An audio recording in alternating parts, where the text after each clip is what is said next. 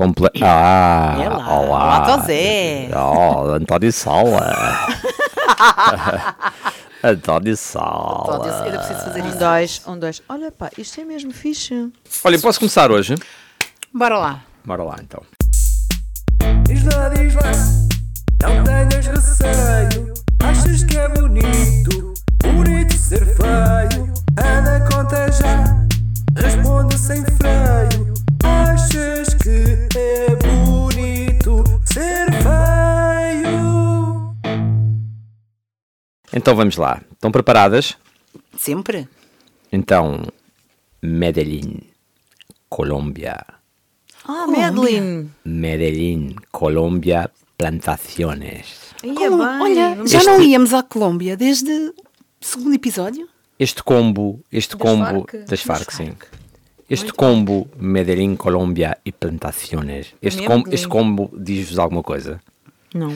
Epá, eu. Combo de- é do- Combo Plantaciones, Colômbia. Não te Isso vou dizer o que é que eu estou a pensar. Não, não, acho que deves. Eu, eu- É assim um, um mix de eu sei, hum, Já- cenas alucilo- alucinogéneas. claramente. Já vos está a soar na mente a banda sonora do Narcos, não é? Já está aí a soar. E o nariz, não sentes? Posso, posso Oh. Posso revelar um- uma situação? Eu Podes. também. Nunca vi o Narcos. Eu também. Não. Ainda, ainda vais a tempo. Eu diria, mas pronto, a, a Léo já está a soar a banda sonora do Narcos ou a história de qualquer narcotraficante Como que é que é atingiu a fama e o estatuto milionário à conta, lá está, de plantaciones. Admitam, é isso que o nosso cérebro processa, ou a maior parte deles, exceto a da Lídia, ahm, sempre que é confrontado com esta trilogia. Eu não consigo ver tudo. Medellín, Colômbia e plantações. E nem sequer, nem sequer usei a palavra erva. Não fosse aparecer aqui a polícia de combate ao narcotráfico com vários cães a cheirar Pá. o nosso estúdio num enorme aparato e a PJ ali em cima. Em cima. E a Universidade Autónoma de Lisboa não ia achar piada nenhuma a isso. não. Ainda que essa publicidade pudesse ser um boost bom para nós. Temos que pensar nisso, fazer aí, criar aí um, Ai, uma manobra de diversão, não é?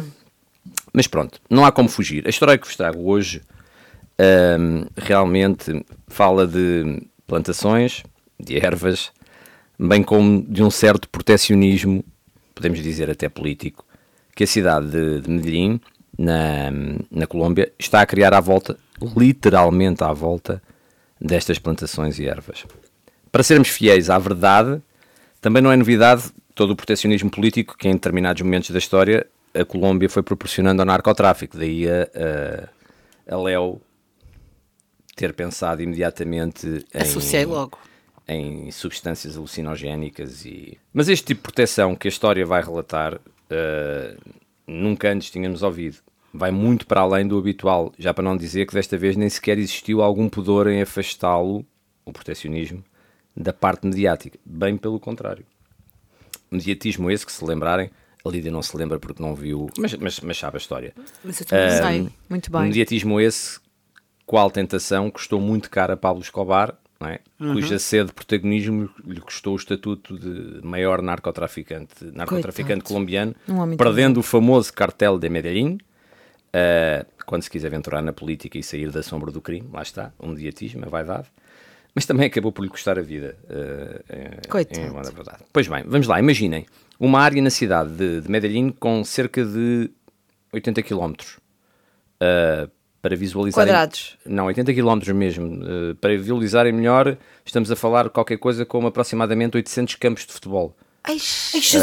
não consigo. Uh, uma coisa incrível. Sabes que eu meço tudo em campos de futebol. Agora, então pronto. É verdade. Então olha, tá, tens, uma é métrica, tens uma métrica boa aqui.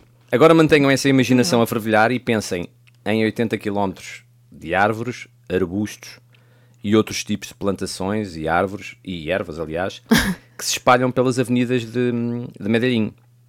Ora, foi exatamente esses 80 km, esses cerca de 800 campos de futebol, que os responsáveis, os políticos que governam Medellín, que, que é a segunda maior cidade colombiana, resolveram intervir com a substituição dos habituais passeios de pedra que nós vemos em todas as cidades, não é? Eh, que no passado obrigaram, não só em Medellín, mas pelo mundo inteiro, ao sacrifício de muitas árvores e plantações para, para que pudessem ser eh, edificados esses passeios. Eh, o planeamento urbanístico viveu décadas a privilegiar o cimento em, em detrimento da, da natureza. Mas é, em Lisboa não, nós temos Eh, pedras. Sim. Uh, mas também tivemos que sacrificar uh, algumas, algumas árvores para as pedras ficarem lá. E mas imaginem, im- imaginem uh, que ao longo desse, desses 800 campos de futebol foram trocados esses passeios de pedra por passeios permeáveis. Passeios compostos por madeira de plástico reciclado. Foram, foi uma intervenção incrível. Esta realidade eu não tinha noção, não sei se vocês estão mais familiarizadas com, com, com estas questões urbanísticas.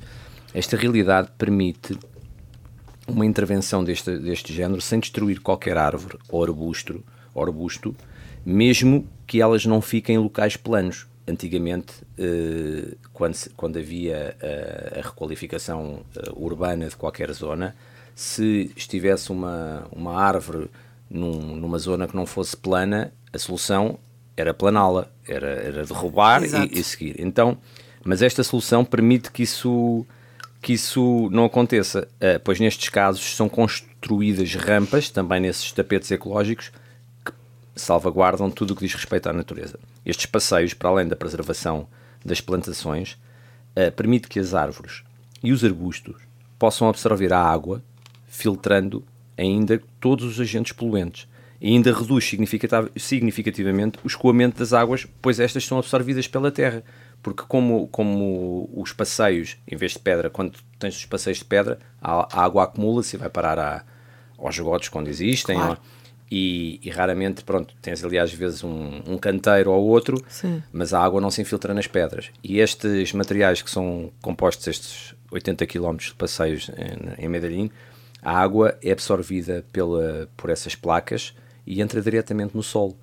Ahm, sendo que ainda por cima filtra todos Não os agentes ensopa. polu- Não. não ensopa, filtra os agentes poluentes e as árvores acabam por beneficiar da, da Claro. água da água que ali, que ali chega. Portanto, isto foi feito ahm, em Medellín muito recentemente. E como eu disse, não sei se recordam, o protecionismo político ah, foi feito literalmente à volta das plantações, mas não da forma que habitualmente o protecionismo político é feito na cidade de- de Medellín e à volta de certas outras plantações. Ainda que continue muito conotada com o narcotráfico, também eu acho que por culpa da ficção que se produziu nos últimos anos, com muitas séries e muitos filmes sobre, sobre essa realidade, mas pronto, historicamente foi um facto. Medellín é muito mais, mas mesmo muito mais do que esta realidade. Aliás, a história que vos conto hoje é só mais um passo ecológico numa cidade que há 10 anos foi considerada, não fazia a mínima ideia, pela organização, por, por uma organização não lucrativa, ahm, a cidade mais inovadora a nível mundial. Ahm, Inovadora? inovadora do ponto de vista da inovação tecnológica e do, e empreendedori- e do empreendedorismo que coloca nas suas ações, transformando a cidade constantemente, não só a nível tecnológico de futuro, mas também muito do ponto de vista da ecologia. Ahm, eu não tinha a mínima ideia que, que Medellín estava neste patamar, fiquei surpreendido. Ah, dá uma visão completamente diferente da, Por acaso eu tinha ideia da Colômbia disso, mas mais em menos- Bogotá. Pois, Bogotá, talvez. não é? É Bogotá, Bogotá. Há, há muitos anos ainda nós não. Wi-Fi era uma coisa que nós tínhamos em casa e na cidade de Bogotá já entravas em qualquer eh, restaurante eh, e já havia uma password no- na parede para. Hoje é aqui uma Eu coisa nunca, normal. fui, eu nunca fui à Colômbia, não, Eu também não. nu- Nunca fui, gostava, gostava isto, de ir. também E por não. acaso até gostava de ir, hum, gostava de ir a estas duas cidades, eh, Bogotá, que falaste agora, e, e Medellín. É pá, bora Mas- chamar mas- Med, eh, Medellín. Eu gosto muito mais e de Medellín. Medellín é aquela aldeia ali ao Pois. pé da aldeia de João Pires. Pois, mas por isso. Não, é aquela aldeia mesmo ao pé de Proença Velha, ao Para, lado. para quem não sabe, para quem não sabe, na Beira Baixa há uma aldeia que se chama Medellín, que fica, que é ao lado de fica entre, Proença Velha. fica Agora entre a aldeia de violino, João Pires. Eles, fica- eles iam beira baixo, entra o violino. Ui! Não, porque fica ri- rigorosamente entre a Entre aldeia a- de João Pires e a aldeia de Pois Proença. Temos Medellín entre nós. Exatamente. Por isso é que eu fiz questão de dizer Medellín, que é para. Que eu acho para- que é para os habitantes de Medellín não se não, acharem. não, se- não se acharem não também. pensar, exato, olha agora. Queres lá pronto, ver? Esta é, esta é a história. Eu sei que neste preciso momento as mentes mais perversas vão pensar: ah, tá bem, já em 85, em 1985, o Pablo Escobar era um empreendedor. Mas, mas não queremos ir por há, aí, que- não, não, é? há que dizê-lo, é um Há facto. que dizê-lo, é, um, facto, É um facto. Não é uma um opinião, facto, é um facto. E também estava associado à- às plantações. Atenção, há aqui até algumas coincidências. Não, sim, Mas sim. pronto. No fundo, no fundo, até era um agricultor. Exatamente. Sim, claramente. Claramente. Não vou refutar essa tua ideia. Era um, É, olha, hoje em dia. um empreendedor Hoje em agrónomo. dia até poderia ir a um programa de televisão. Programa, desse propósito, programa. E disseste muito Sim. bem. E disseste muito bem. Então, Olha, muito bem. Gostei muito. por acaso, muito interessante, sim, senhor. Obrigado. Vamos Nada, lá todos a sempre. Para a semana, same time, same place. Achas que é bonito ser feio? És tu? Pode Então ser. vá, siga. Vamos até à Big Apple conhecer eh, a Claire Rachel Howell. A Claire. É mais fácil. A Clara, vamos chamar-lhe Clara. Ela hoje mudou o nome a tudo. Chama a Clarinha. É vamos conhecer a Clarinha, uma moçoila de 27 anos. Ou Clarinha ou ia, ai. Uh, a Clarinha já trabalhou em, em teatro, tem experiência em teatro, trabalhou em produções uh, musicais em cruzeiros. No Ana, fez de Ana, no Frozen, no Disney Cruise Line Ai, que giro. e teve papéis principais na Little Women e na Little Mermaid, as Mulherzinhas e a Pequena Sereia. Eu acho que isso é, No uma, palco. é uma profissão de sonho. Andares aí. Mas ali houve uma determinada não altura acho. que a coisa não correu bem e a verdade é que a, a, a Rachel, a, a Claire, foi- a Clarinha, foi parar a um restaurante onde trabalha. O restaurante fica na zona dos teatros, hum, em Nova York, Na Broadway. na Broadway, uma zona que é muito querida porque ela realmente gostou muito de trabalhar na área do teatro, mas não faz teatro e, e te- tem um grande sonho, um sonho de ir assistir a um determinado musical, mas os bilhetes para os musicais são muito caros. Mas lá em Times Square acho que se consegue arranjar bilhetes mais baratos ali no. Mas ela tem aquele sonho ali, hum, enfim, muito interiorizado, quer ficar num sítio bom e anda a tentar juntar dinheiro para ficar num bom lugar e etc. E, e não, estava, e não, não estava a conseguir.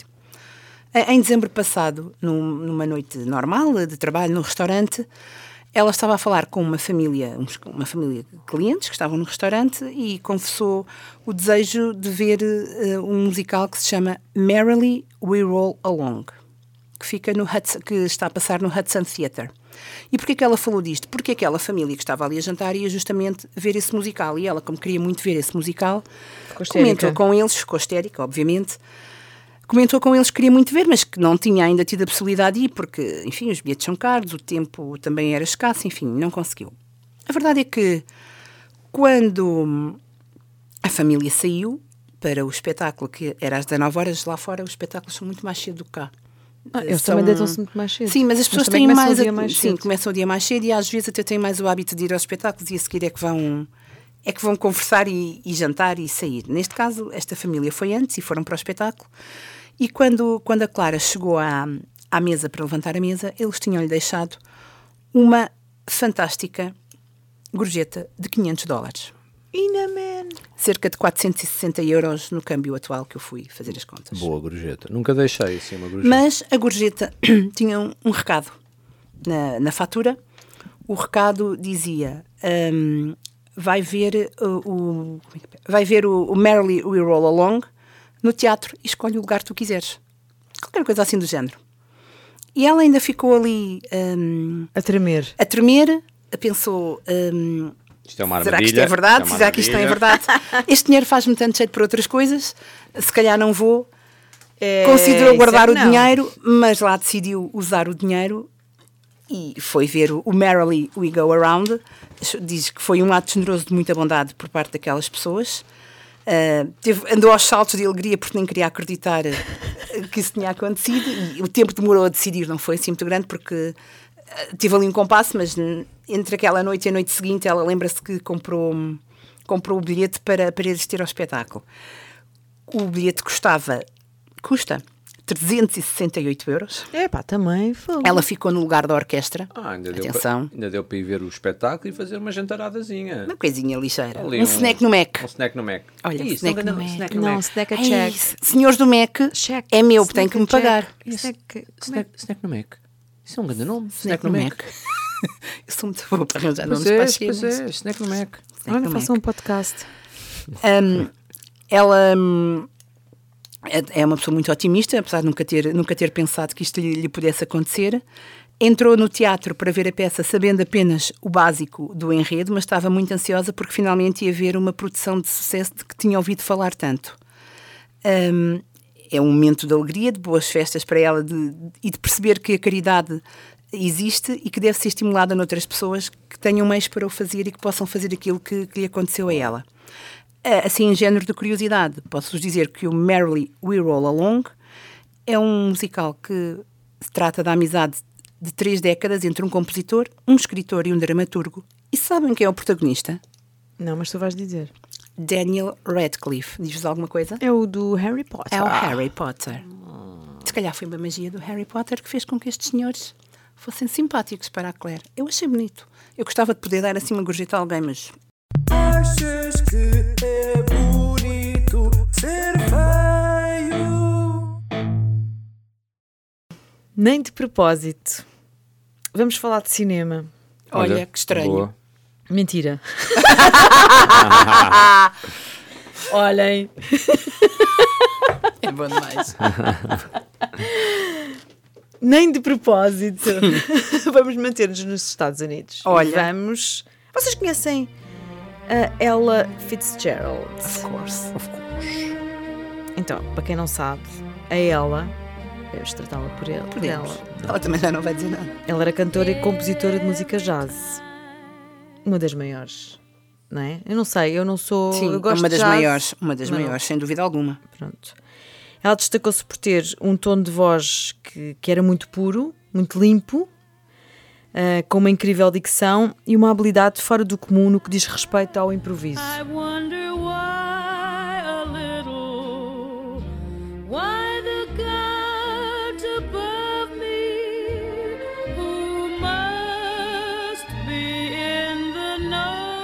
Houve quem dissesse que ela, Fitz- Fitzgerald, era semelhante a um instrumento de sopro. Ela, de tal forma, é eh, apuradinha. Sim, é isso. E nos anos 50 e 60 foram os anos de ouro da carreira dela.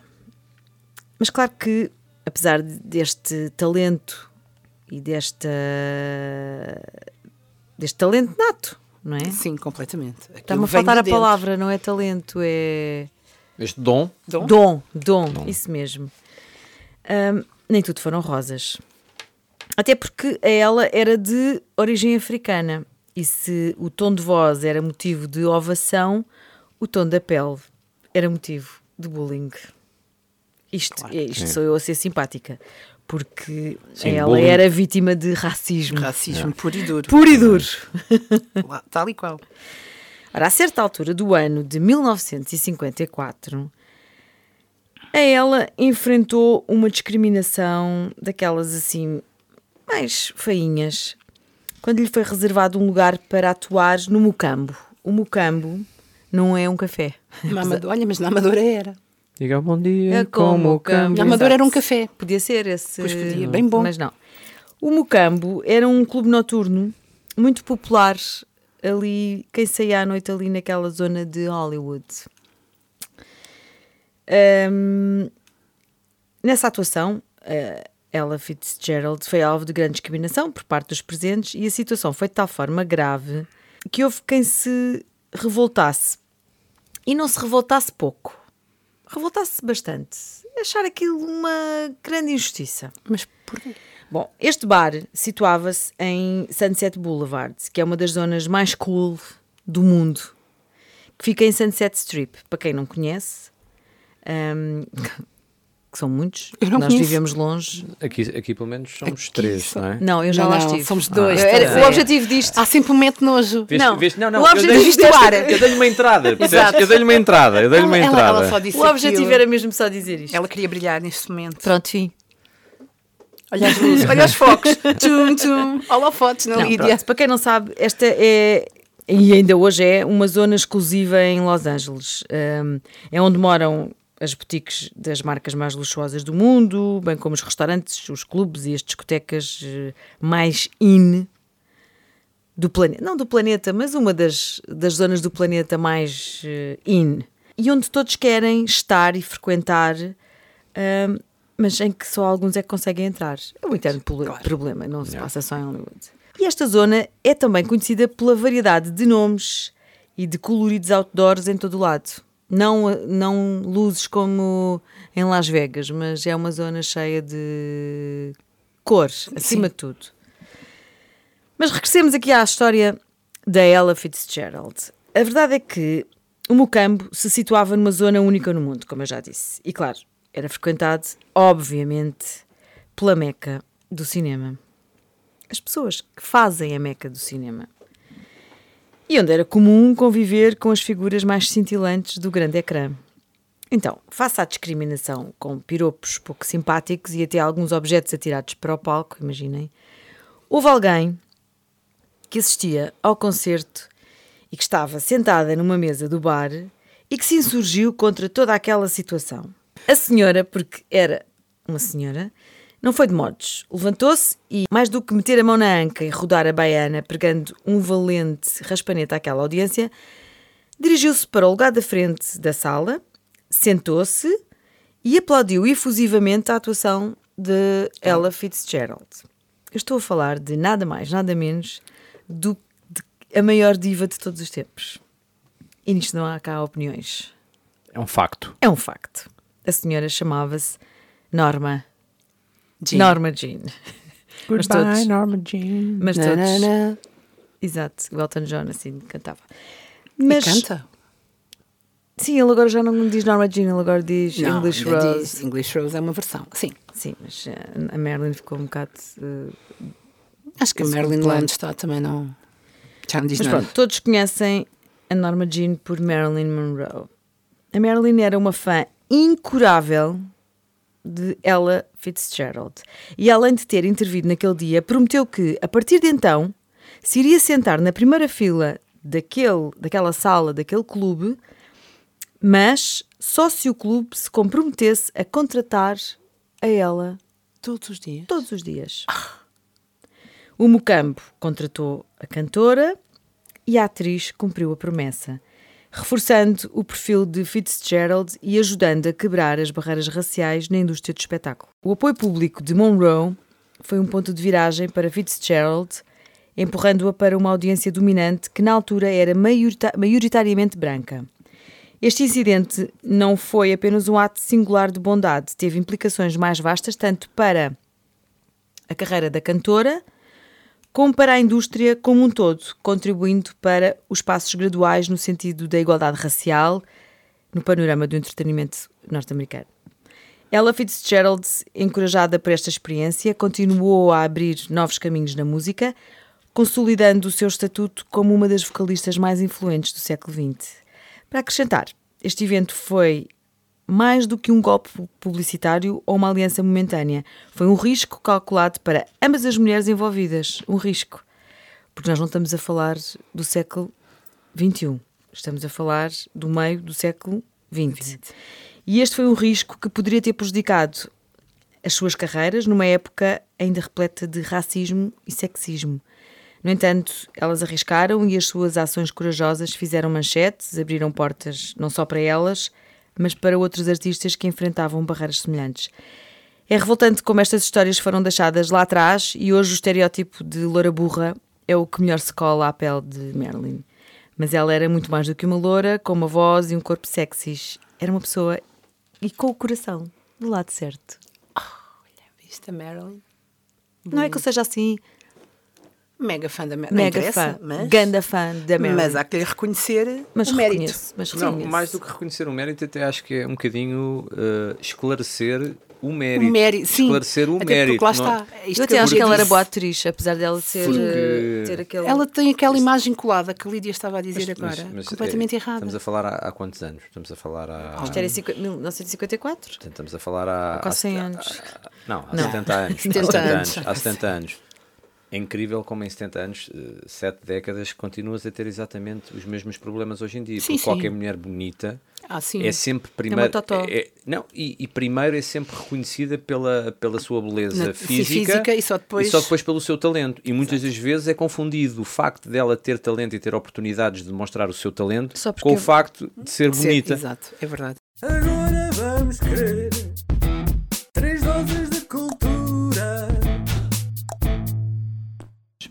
Olha, hoje vou sugerir-vos um livro. Ah, vou sugerir-vos um livro Viste? que, na minha opinião, na minha muito, muito, muito modesta opinião, tem o dom de conseguir algo que poucos livros conseguem, que é colocar alguém que não gosta propriamente ou que não é adepto propriamente do tema do livro a lê-lo e a gostar do que está a ler. Este livro chama-se Futebol ao Sol e à Sombra.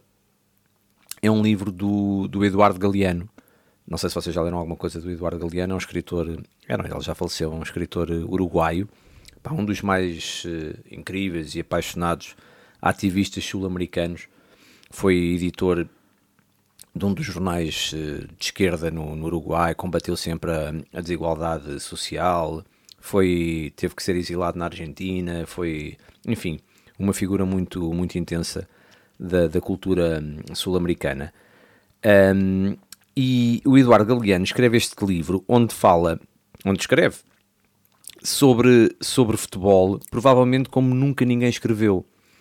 Ele- É uma viagem incrível pelas origens, pelos ídolos, pelos grandes jogos, pelas histórias míticas e, sobretudo, uma viagem muito gira, como- pá, de uma forma muito criativa, aquilo que ele fez por cada campeonato do mundo, desde 1930, que foi onde, onde o primeiro campeonato do mundo, até 2014, que foi o último a que ele assistiu. Ele, entretanto, faleceu em 2015. E, e nesta, nesta, nesta, nesta parte do livro em que ele relata ahm, cada campeonato do mundo, onde ele fala dos protagonistas, de quem é que ganhou, como, como é que o país acolheu esse campeonato, ele tem uma, uma particularidade muito gira que ele, antes de falar do campeonato do mundo, ele enquadra-nos o ano, ou seja, 1930, 1934, 1938, por aí fora, não é? Ele enquadra-nos o ano uh, de cada Mundial um, com os factos históricos que marcaram a sociedade nesse ano. Um, e, e com a particularidade muito gira de em cada um deles, a partir de determinada altura, ele escreve sempre o mesmo, até 2014. Escreve sempre, é a última frase desse enquadramento, que é, entretanto, falava-se que hum, o regime de Fidel Castro estava a cair e, e que todos, pá, mas o livro está muito giro, está muito giro, Entretanto, muito, muito bem, muito, exatamente. E o regime não caiu. Mesmo para quem não gosta de futebol, eh, ele fala da magia depois dos artistas, das vigarices, dos magnatas, que ele era, era, era contra o, o futebol negócio. E, e é uma, mesmo para quem não gosta de futebol, é imperdível ler a, a história de, a história de futebol de alguém que se intitulou. Ele, ele escreve no livro que não sou mais que um mendigo do bom futebol. Ando pelo mundo de chapéu na mão e suplico nos estádios. Uma jogada boa, por amor de Deus. Pá, é um livro muito giro, muito giro, vale a pena. Vale a pena. Já é, é- foi, foi editado aqui, já vai para aí na sexta edição. Mas, eh, mas é, a original é de 2003, mas vale muito a pena. E, e- e se calhar pode ser uma forma de começarem a, a descobrir a, a influência e a magia do, do, Do Galeano. Não, não, não, do Eduardo Galeano. Do Ah, Eduardo ok. Galeano. E então eu vou passear, pois claro. Já está toda a gente habituada aos meus passeios, não é? Enquanto as pernas deixam. A pessoa também Até já vai caminhar. onde? Diz lá, onde é que vamos? Vamos a um sítio que eu gosto muito, já- onde já fui várias vezes e onde espero ir mais vezes, que é o Convento de Cristo em Tomar. Olha, fui há pouco tempo. Relativamente pouco tempo. Nunca tinha ido. Hum, para quem não sabe, é Património da Humanidade pela Unesco, foi declarado pela Unesco em 1983 e é quase tão antigo como o nosso país. É ali, tem um marco ímpar na- da presença dos templários na Península Ibérica e o seu interesse, o interesse por este momento foi impulsionado a partir de 2003, quando saiu o Código da Vinci do Dan Brown, que fala muito dos templários e daqueles rituais todos. E então, não só turistas nacionais como turistas estrangeiros ganharam um novo interesse em visitar aqueles corredores todos, aquelas salas e saber um bocadinho mais sobre aquela ordem e os costumes e hábitos. Há uma coisa que quando se visita o Convento de Cristo não se pode deixar de ver, que é a famosa janela manuelina que foi mandada fazer por Dom Manuel I e que tem ali uns motivos náuticos que já espreitar com os descobrimentos e que dá uma visão, uma visão universalista daquilo que, o- que o monarca tinha para o país. Está aberto das 9 às 5 e meia de inverno e das 9 às 6 e meia de verão. Os bilhetes custam 10 euros ou mais, mas aos domingos e feriados, todos os cidadãos residentes em território nacional podem lá ir sem pagar. Se quiserem E ir, vão à festa dos tabuleiros. eh, que Em é- julho? Em Olha, Tomar, mas em eu, julho. eu, Hum, eu, este quando- ano não há. eu Não estive há? lá numa. É de 4 em 4 anos, Houve não é? ano passado. Ah, ok. Eu Então, fui lá num bem, fim de podem semana. esperar até lá, mas, mas eu acho que se calhar podem ir antes. Eu gosto muito, eu gosto muito de lá ir. Olha, mas eu, eu falaste aí de uma coisa super engraçada, que eu fui lá, eu, eu nunca tinha ido lá, e fui num fim de semana normal, nem Sim, não sim. em que altura é que foi. E, hum, e há um turismo de estrangeiros por causa, por causa dos templários. Sim, sim. Sim. Coisa super engraçada. É, Aliás, eu fiquei agora a saber, quando pesquisei para aqui, que nem sabia, que há alguns espaços que podem ser alugados para festas, recepções e eventos. Olha, o nosso próximo jantar, assim, grandão. Sim, já podia ser. Ih, já tem grande. Estou e tu, Lides. Então, malta. Espera aí. E vai, que a Tem que pessoa está aqui em não, tem que, pôr, tem que pôr as cangalhas, porque não vais nada. Então, vamos falar de cinema, agora sim. Ok. E vamos falar de basquetebol.